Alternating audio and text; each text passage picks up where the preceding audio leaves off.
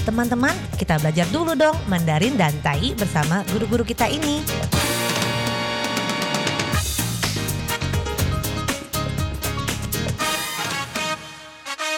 Apa kabar? Tajahau, saya Maria Sukamto. Tajahau, saya Ronald. Tageho, apa kabar?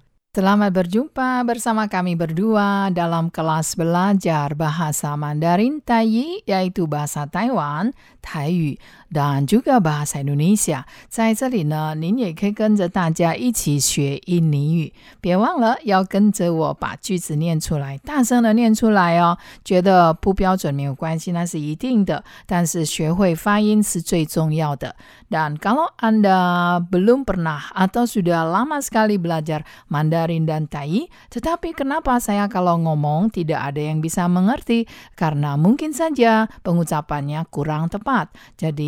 marilah di sini kita benahi dulu pengucapannya.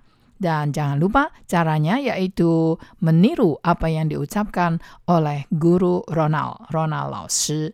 那 Ronald 老师，我们今天要学什么呢？Kita mempelajari bagaimanakah kalau kita mencari, ingin membeli buku catatan. Sebelumnya kita telah pelajari buku catatan. 之前呢，我们学过这个 buku catatan 就是笔记本，笔记本。Nah, bagaimana kalau kita ingin membeli yang besar? Nah, 如果呢，我们想买大一点的，yang besar, besar sedikit, sebesar apa? 多大呢? Sebesar apa? 多大呢? Maka kalau kita di Indonesia, 我们在印尼呢习惯用 sebesar kertas folio. Kertas folio 就像在台湾指的 A4。jadi kalau di Indonesia kita mengatakan kertas folio sebagai ukuran sebuah kertas, maka di Taiwan kertas folio ini kira-kira seperti kertas ukuran A4. A4. Jadi biasanya akan ditanya sebesar apa, ne, maka kita akan mengatakan A4. A adalah A, dibaca dalam bahasa Inggris A dan 4 adalah 4. A4 的大小 ukuran A4。A4 的尺寸 ukuran A4。A4 尺寸 ukuran A4。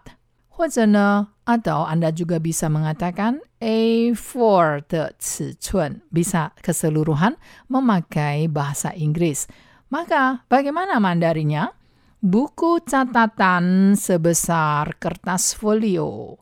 Buku catatan sebesar kertas folio atau buku catatan ukuran A4 A4 笔记本 A4 笔记本 等于是 A4 的笔记簿啊 A4 的笔记簿啊 Itulah penyampaian kalau kita tahu ukuran yang kita inginkan. 那个是我们如果知道要买怎么样的大小，就是 buku catatan sebesar kertas folio。这个 sebesar 呢，就是像这个 A 4一样大，sebesar 一样大， 像什么样的大小？sebesar kertas folio. Kertas 就是纸张，folio 就是像 A 4大小这个纸张的尺寸。所以在印尼呢，我们不是讲 A 4啦、A 5啊，而是讲这个 kertas folio。buku catatan sebesar kertas folio A 4笔记本。那如果呢，我们只是想买大的 ，tapi kita tidak tahu harus sebesar apa, hanya kita ingin mengetahui atau hanya ingin membeli yang besar, bukan yang kecil, maka kita mengatakan buku catatan besar. 大笔记本，大笔记本。 Buku catatan besar. 等于是大本的笔记簿啊， Buku catatan besar. 大本的笔记簿啊。 Kalau kita dengarkan tayinya, tua pun ne piki poa, tua pun artinya tapen. Ukuran besar, tapen. Sebelumnya telah kita pelajari bukan, supen juga adalah buku. Ipen su sebuah buku. Mai jipen su membeli beberapa buah buku. Mai jipen na juga tanpa ada supen sudah mewakilinya Beli berapa buku?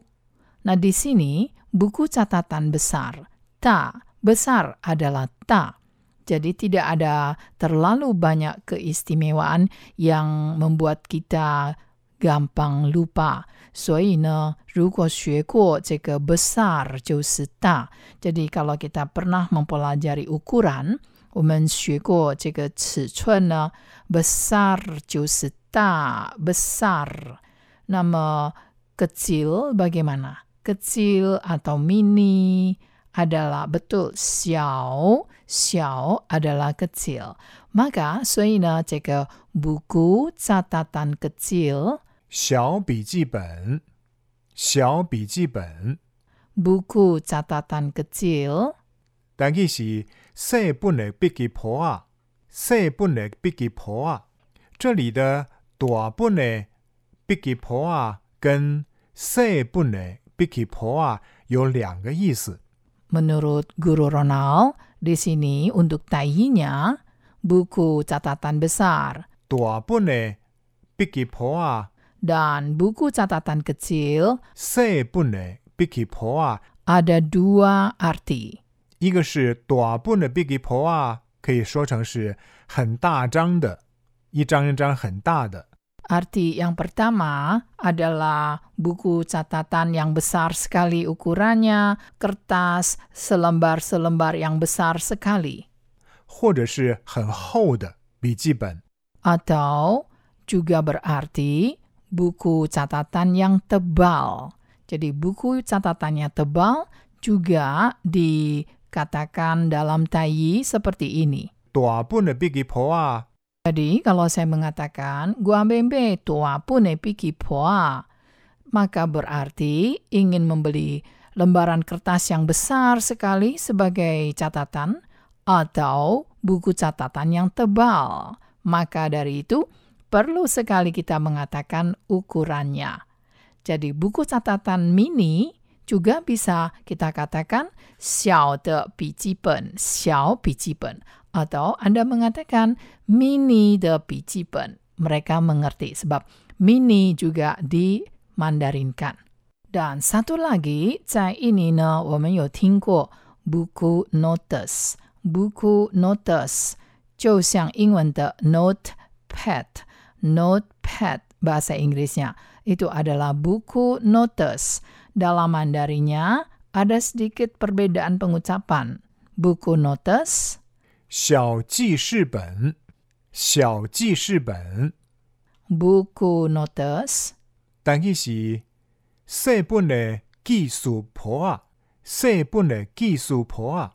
Kalau dipaksakan untuk menjelaskan apa perbedaan pijipen dengan cisipen, sebenarnya sama semuanya untuk mencatat. Kita pakai untuk mencatat sesuatu. Hanya saja kalau pijipen itu lebih mirip dengan sebuah buku, tetapi kalau buku notes kadang-kadang tentu saja ukurannya itu sangat kecil dan seperti kalau Anda melihat sebuah buku kecil yang dibuka dari bagian atas, sebagian besar kita akan mengatakannya sebagai pen. Tapi sebenarnya buku catatan pen dengan pen tidak terlalu besar perbedaannya. Hanya saja dalam pen itu semuanya berupa kertas kosong untuk catatan, sedangkan pen kadang-kadang ada catatan-catatan lain yang tercantum di dalamnya, misalnya buku alamat atau keterangan-keterangan lainnya. Nah, kita jumpa lagi di lain kesempatan. 好，我们下次见喽，三百军吧。